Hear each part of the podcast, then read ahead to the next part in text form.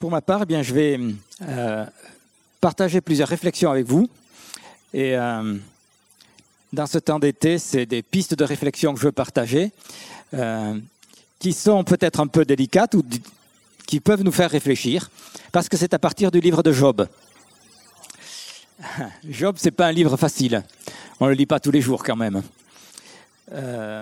mais euh, l'idée, c'est d'avoir un certain nombre de, réflexions et pour que vous puissiez éventuellement ben, les prolonger. Et euh, dans ce livre de Job, j'ai trouvé cinq trésors, cinq euh, axes de réflexion, cinq pistes qui peuvent nous aider. il y en a sûrement d'autres. je ne prétends pas avoir tout vu. Et puis, je vais développer cinq points plus que d'autres. Et ces cinq points, je vous les annonce déjà. C'est euh, Dieu au-dessus de tout, c'est l'activité céleste, c'est la souffrance et le malheur, c'est la réflexion sur le pastorat et c'est Jésus révélé. Alors au niveau du contexte du livre de Job, on ne sait pas trop quand il a été écrit. Il y a plusieurs euh, euh, pensées différentes. il me semble, moi je dirais que c'est plutôt dans une époque qui est proche d'Abraham. Pourquoi? Parce qu'il n'y a pas d'allusion au peuple d'Israël, on ne parle pas de la loi. Euh, Job est considéré comme un homme riche en troupeaux, c'est les mêmes termes qui sont pris pour Abraham. Il ne semble pas israélite. Il y a quand même quelques sacrifices qu'il fait, euh, des sacrifices pour euh, expier le péché. Bon. certains le datent plutôt de l'époque de Salomon. En tout cas, voilà. Bon, peu importe quelle période, c'est difficile à savoir. Mais ce qui est intéressant, c'est que Job croit en un Dieu unique, un Dieu qui est bon, un Dieu qui agit, dans la vie des gens. Et euh, au plus profond de l'épreuve qu'il va traverser, Job refuse euh, d'accuser Dieu. Alors il se plaint, c'est vrai, euh, il râle, il, pose des questions, mais il n'accuse pas Dieu. Et puis quand vers la fin du livre, Dieu intervient, Job reçoit une révélation et il s'aperçoit que euh, ce qu'il connaissait de Dieu, c'est pas grand-chose. Autant il connaissait Dieu, ce Dieu bon au départ, autant il s'aperçoit que, en fait, il ne le connaissait pas. Des fois, ça me parle de ma propre vie en me disant, ben, oui, moi je connais Dieu, mais peut-être que je ne le connais pas vraiment. Hein. Et on peut chacun se poser la question. Euh, on connaît bien cette fin dans Job 42, mais je vais quand même lire quelques extraits entre les versets 1 et 6. Job dit, je reconnais que tu peux tout et qu'aucune réflexion n'est inaccessible pour toi. Oui, j'ai fait part sans les comprendre de merveilles qui me dépassent et que je ne connaissais pas. Mon oreille avait entendu parler de toi, mais maintenant mon œil t'a vu. C'est pourquoi je me condamne et je me repens. Voilà. Sur la poussière et sur la cendre, là aussi on a une expression qui est une expression euh, euh, juive. Bon les amis de Job euh, viennent de Édom et de l'Arabie. Et lui, il vivait dans le pays d'Outz, qui est à peu près entre les deux. Ça veut dire, on va dans la Jordanie actuelle. Donc voilà à peu près la région où vivait Job. Euh, et c'est un livre que nous, on a classé dans les livres poétiques. Est-ce qu'il est vraiment poétique? Oui.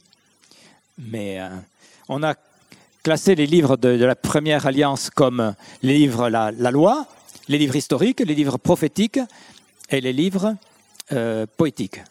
Les juifs les appellent les écrits, tout simplement. Et ce qui m'a plu en cherchant, c'est que euh, Ézéchiel rend hommage à Job. Si on prend Ézéchiel 14, Et pas qu'une fois, d'ailleurs trois fois, Ézéchiel, de la part de Dieu, reprend la, même expression. Alors, euh, si un pays pêche contre moi en se livrant à l'infidélité, si j'étends ma main sur lui et je lui retire euh, le pain, si je lui envoie la famine, etc., et qu'il y ait au milieu de lui ces trois hommes, Noé, Daniel et Job, ils délivreront leur âme par leur justice. Trois fois, c'est répété. Ils délivreront leur âme par leur justice. Est-ce que Job était vraiment juste? En tout cas, oui. C'est ce que la Bible affirme. Voilà, voilà un peu le contexte. Alors je vais commencer avec cette première perle, ce premier trésor, Dieu au-dessus de tout. Vous avez lu le livre de Job quand même au moins une fois. Et dans les chapitres 38 euh, à 41, ce que l'on découvre, c'est que euh, Dieu se révèle comme le Dieu créateur, le Dieu qui est au-dessus de tout, le Dieu qui est, grand, qui connaît toutes choses. C'est normal, c'est un Dieu qui est à l'origine de tout. Et c'est fondamental de le relever, et c'est pour ça que je voulais le relever en premier. Dieu est celui qui a tout créé. Dieu pose des questions à Job et Job ne peut absolument rien répondre. Dieu évoque la création, il évoque le climat, le fonctionnement de la terre, il évoque les animaux, et dans des détails qui sont euh, très étonnants. Alors aujourd'hui, avec l'évolution de la, de la recherche, des découvertes, on pourrait répondre à certaines de ces questions-là, euh, certaines questions que Dieu pose. Mais quand Dieu dit à Job, est-ce que tu étais là quand j'ai fait ceci et cela? Non, on n'était pas là. Dieu a tout commencé avec un amour, une force, une sagesse qui nous dépasse. Et puis quand l'homme euh, commence à intervenir avec ses connaissances dans la vie de la Terre, on connaît bien ce qui se passe, c'est le dérèglement climatique, c'est la pagaille. Euh, il y a des choses qu'on arrive à connaître, oui, mais quand on y met notre grain de sel, ça ne va pas très bien. Juste, je pense euh, à la déforestation. Voilà. Heureusement qu'il y a aussi de la reforestation et qu'un pays comme la France, contrairement aux idées reçues, euh, a une forêt qui va très bien. Mais euh, dans beaucoup d'endroits, ce n'est pas le cas. Dieu est créateur. Nous, on arrive à découvrir certaines choses, mais on est loin d'arriver à sa cheville, si je peux me permettre une, une expression comme celle-là. Dieu au-dessus de tout. C'est intéressant de lire ces chapitres-là et avec ce regard, dire, mais comment Dieu se manifeste? Qu'est-ce qu'il a créé? Comment Dieu a créé les choses? Et il a tout créé bon et bien. La deuxième perle, c'est peut-être pas une perle ça, mais enfin c'est une réalité, c'est tout ce qui se passe dans les lieux célestes. Il y a une activité, il y a un mouvement perpétuel dans le ciel. On n'en voit pas tout, mais parfois on, on s'aperçoit un peu ce qui se passe. Il y a de la vie là-haut là-haut ou là-bas ou je sais pas où. Euh, là, il y a une grande vie. L'Apocalypse nous en parle un peu, puis d'autres livres comme Daniel. Et dans le livre de Job, on assiste à un dialogue entre Dieu et le diable, et c'est quelque chose qui est unique dans la Bible. Et c'est, je vais juste en lire un extrait, Job 1, versets 6 à 10 les fils de Dieu vinrent un jour se présenter devant l'Éternel, et Satan vint aussi au milieu d'eux. L'Éternel dit à Satan, D'où viens-tu? Satan répondit à l'Éternel, De parcourir la terre et de m'y promener. L'Éternel dit à Satan, As-tu remarqué mon serviteur Job? Il n'y a personne comme lui sur la terre, c'est un homme intègre et droit, qui craint Dieu et s'écarte du mal. Satan répondit à l'Éternel, Est-ce d'une manière désintéressée que Job craint Dieu? Ne l'as-tu pas protégé, lui, sa maison et tout ce qui lui appartient? Tu as béni l'œuvre de ses mains, et son troupeau se répand dans le pays. Mais étends ta main et touche à tout ce qui lui appartient, et je suis sûr qu'il te maudira en face. Voilà. Bon, Job n'a pas maudit Dieu. Je le dis clairement. C'est important de le souligner. Mais on voit là qu'il se passe quelque chose euh, qui va influencer tout le reste du livre. Et quand on, lit le reste du livre, l'attitude de Job, l'attitude de ses amis, l'attitude de, ceux qui sont proches euh, est une attitude euh, qu'il faut regarder avec ce détail. C'est que eux ne savaient pas ce qui s'est passé dans les cieux. Nous, on l'a au début du livre de Job et on comprend le contexte et on sait ce qui s'est passé, mais eux, non. Et leur réaction, c'est une réaction qui est, euh, je vais essayer de le développer un tout petit peu, qui est très, euh, qui ressemble beaucoup à la nôtre. Mais en tout cas, elle est là sans avoir conscience de ce qui s'est passé. Et trop souvent, nous aussi, on vit et on agit on réfléchit sans avoir conscience de tout ce qui se passe dans les cieux. Les événements humains ont parfois leur source dans des événements célestes.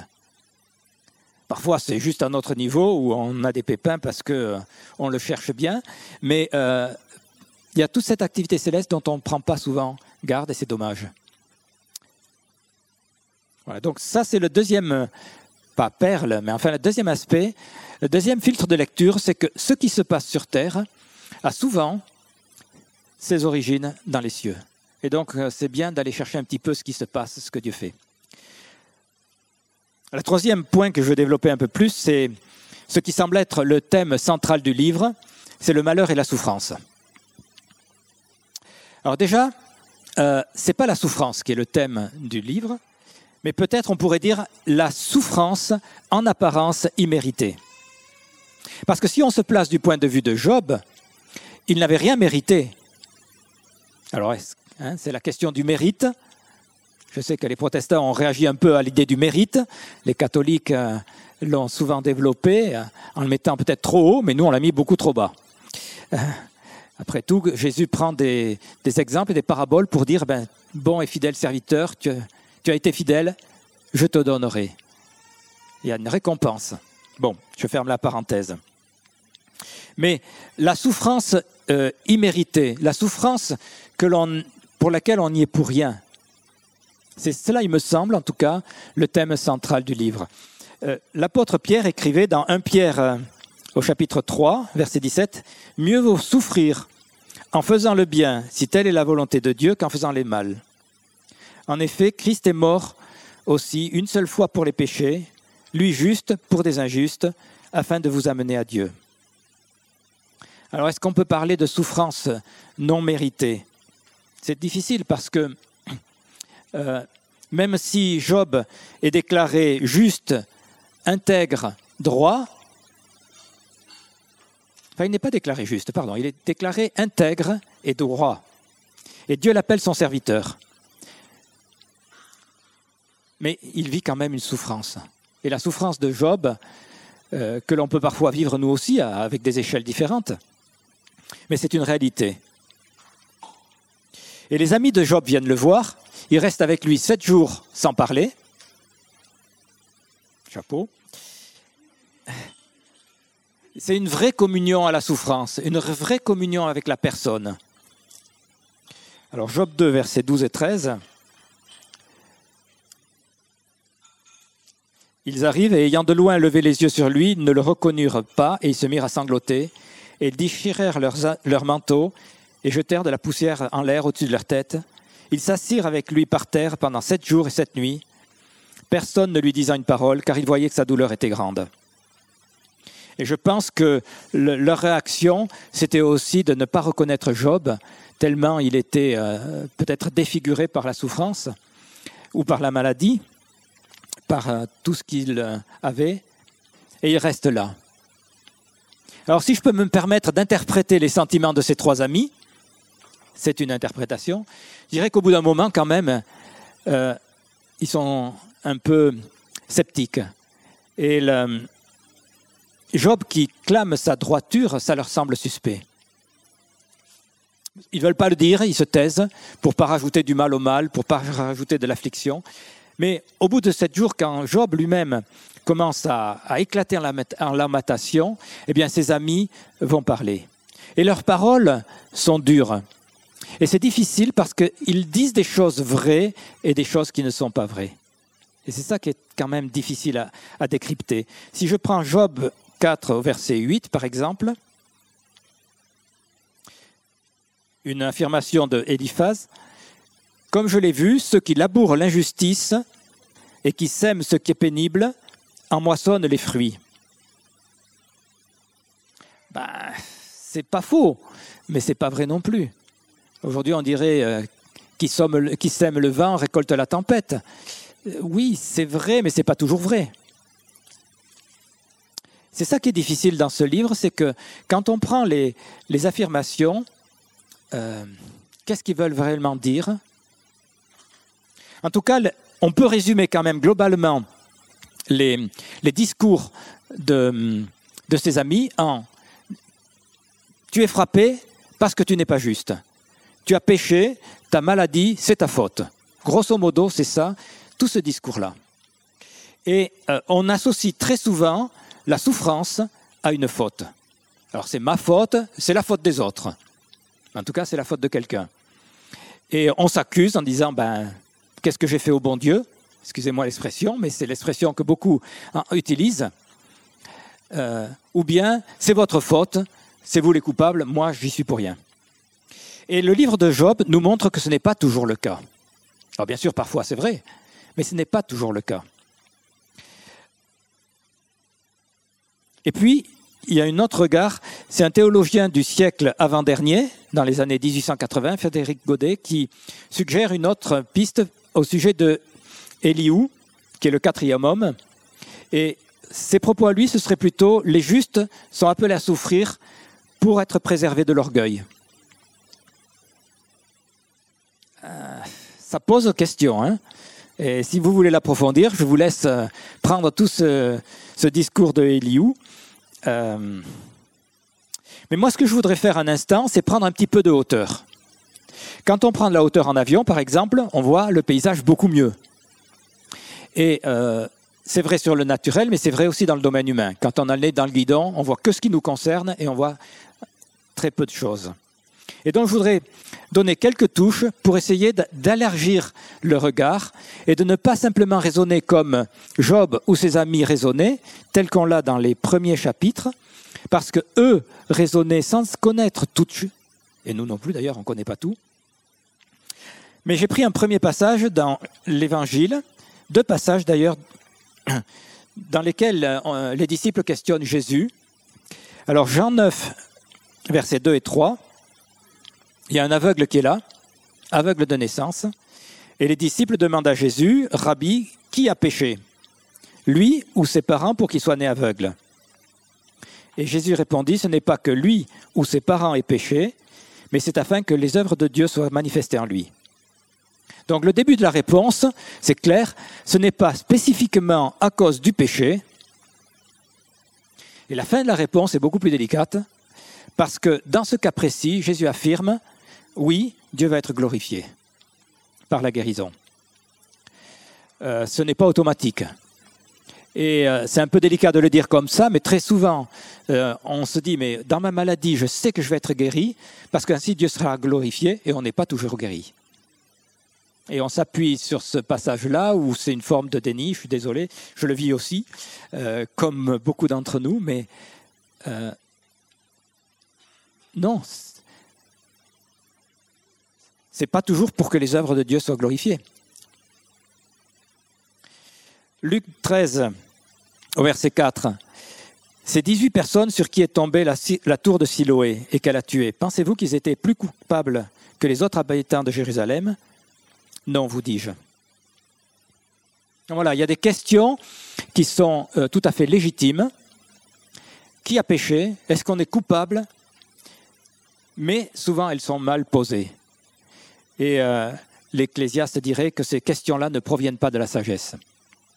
Je crois que nous faisons une erreur de perspective quand on raisonne de notre point de vue. Je pense que.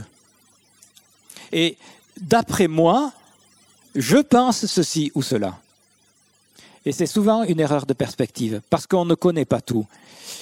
Il y a quelques euh, deux semaines, Boris Cyrulnik était à Toulouse, c'est un neuropsychiatre euh, français. Il faisait une conférence euh, à laquelle j'ai pu assister. Il faisait une conférence sur la question de la Shoah et comment transmettre l'histoire de la Shoah aujourd'hui et comment ceux qui en sont revenus l'ont transmise ou ne l'ont pas transmise. Voilà, c'était un discours très intéressant.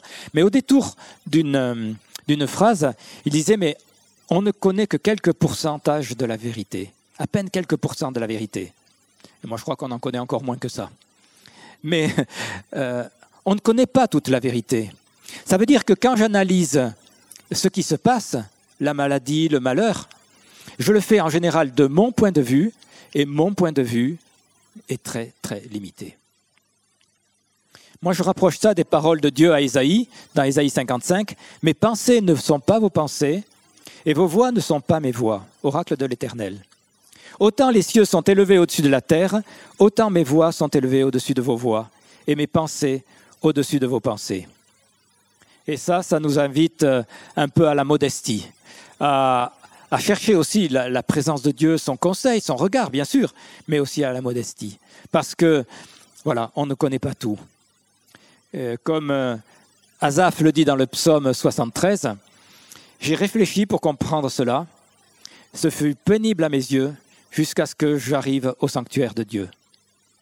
Et il y a des réalités qui nous échappent. Et le livre de Job, euh, c'est un livre qui n'est pas très très facile, mais en même temps, il nous invite à la réflexion et je crois euh, à prendre un peu de recul en disant je ne connais pas tout. Et donc, euh, c'est un peu le, le, quatrième point que je vais aborder au niveau de l'accompagnement, du pastorat les conclusions que je tire, en tout cas, je les, tire pour moi, quand j'accompagne quelqu'un. Mais je crois qu'on peut chacun euh, considérer qu'on on peut aussi euh, réfléchir quand on accompagne quelqu'un, quand on est auprès de quelqu'un, comment on, comment on le vit, euh, comment on le fait. Je crois que c'est important de savoir écouter. Un psychologue se, régalerait sûrement d'étudier les caractères des personnages au travers de leurs écrits, au travers du livre de Job. Mais pour moi, c'est difficile, je ne suis pas psychologue, mais pour moi, c'est difficile parce qu'une même phrase peut avoir beaucoup de sens différents. Avec le ton qu'on lui donne, le contexte dans lequel elle est dite, une phrase peut être très, très différente.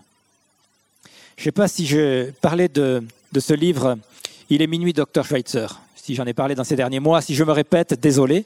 Mais ce livre euh, m'a surpris pour une raison. Alors, Schweitzer, c'est un, chirurgien, mais aussi un théologien protestant. Les, réformés l'ont en haute estime. Il a euh, construit et développé des, euh, hôpitaux au Gabon, à Lambaréné. C'était dans la période de la Première Guerre mondiale. Il est minuit, docteur Schweitzer. Le livre commence par cette phrase et finit par cette phrase. Au départ, il est minuit de Dr. Schweitzer, c'est une infirmière qui vient lui dire il est minuit, vous feriez bien d'aller vous reposer un petit peu. C'est quelqu'un qui donne tellement de sa personne qu'il ne euh, tient pas compte de lui. Il est minuit, Dr. Schweitzer. C'est l'heure peut-être d'aller se reposer. À la fin du livre, il est minuit, Dr. Schweitzer, a un sens complètement différent il est dans la bouche de quelqu'un d'autre et il a un sens complètement différent. Alors je ne vous donne pas la réponse, vous n'avez qu'à lire le livre. Il y a un film qui a été fait, mais c'est totalement différent. Dans les dernières pages, on devine que euh, quelqu'un va prononcer cette parole-là. Mais ça a un sens complètement différent. Quel est le sens des paroles?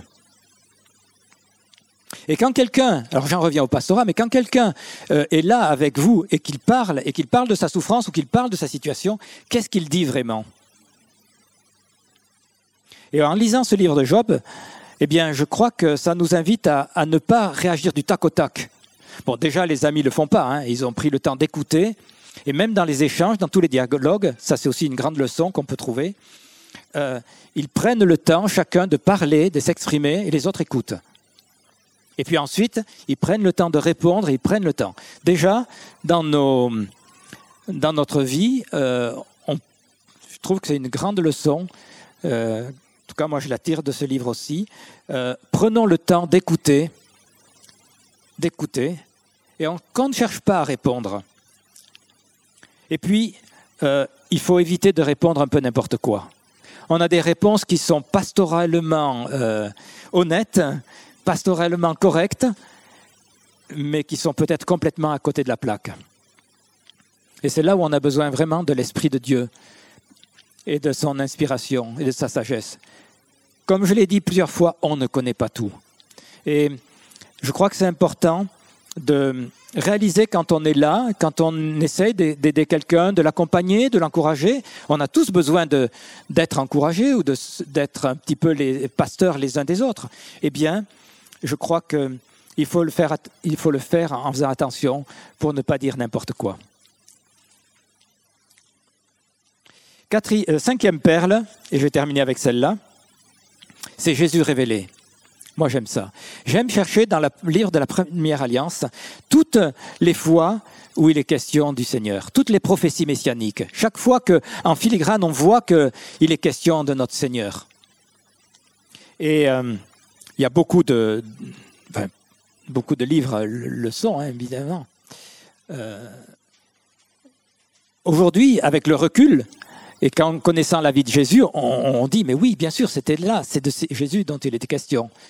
Mais on ne le voit pas toujours. Euh. Alors je commence avec euh, Job 16 au verset 19.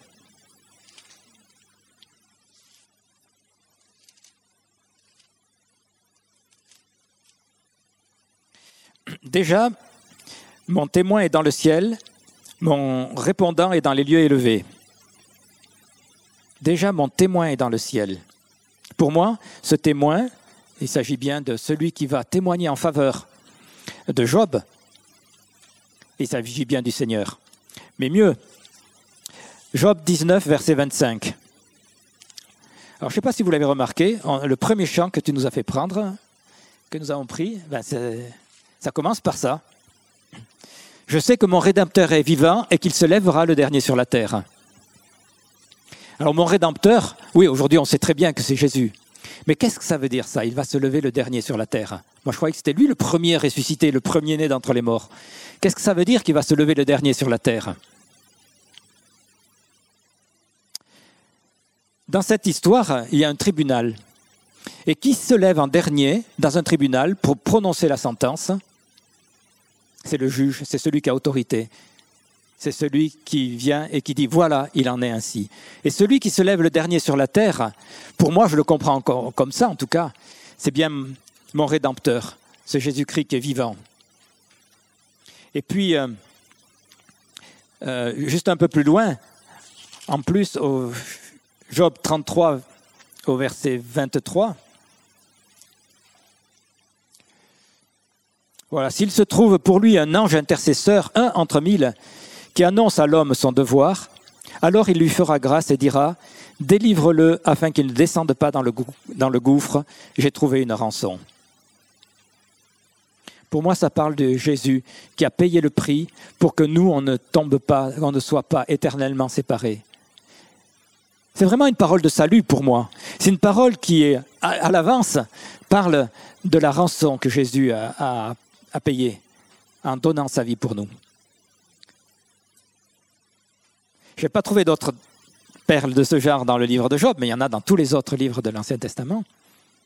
Mais ces quelques flashs que j'ai donnés, ce sont des, juste des pistes que l'on peut, si on veut, creuser, approfondir. Euh, je pense que c'est un livre qu'on lit peu en général. Et pourtant, c'est un livre qui mérite d'être euh, euh, lu, approfondi, médité, comme tous les autres évidemment, hein, je ne le mets pas au-dessus des autres.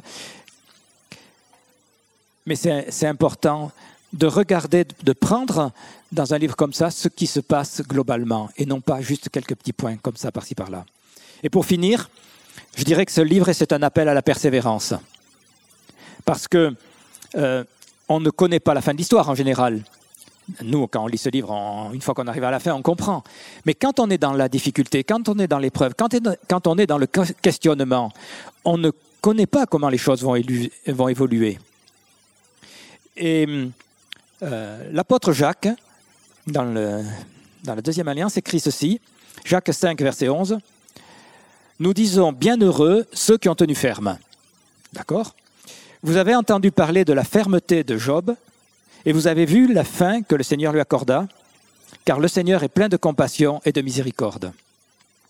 Même l'apôtre Jacques relève dans la vie de Job cette euh, persévérance, cette persévérance, et ça c'est important. Je crois que c'est par la persévérance que l'on peut tenir ferme quand des choses nous bousculent, mais aussi que l'on voit quelle est la réalité de la fin. Et euh, je dirais que c'est important de voir les choses comme Dieu les voit. Voilà quelques, quelques perles ou quelques réflexions que je voulais partager avec vous, et puis euh, en espérant que ça puisse nous inspirer et puis peut-être approfondir. Je vais juste finir en priant. Seigneur, au travers de ta parole, au travers de mes quelques paroles aussi, je prie pour que ton esprit nous saisisse et nous accompagne et nous fortifie. Père, je veux vraiment te bénir pour euh, ta parole et pour ce livre, mais aussi pour toute l'écriture que tu nous as laissée. Père, je veux te bénir parce qu'il y a là pour nous de la vie, un enseignement, une réflexion, et je prie Seigneur que ton esprit les rende vivantes. Que ton esprit rende vivant pour chacun d'entre nous tout ce que ta parole contient. À toi toute la gloire, notre Seigneur, dans le nom de Jésus-Christ. Amen.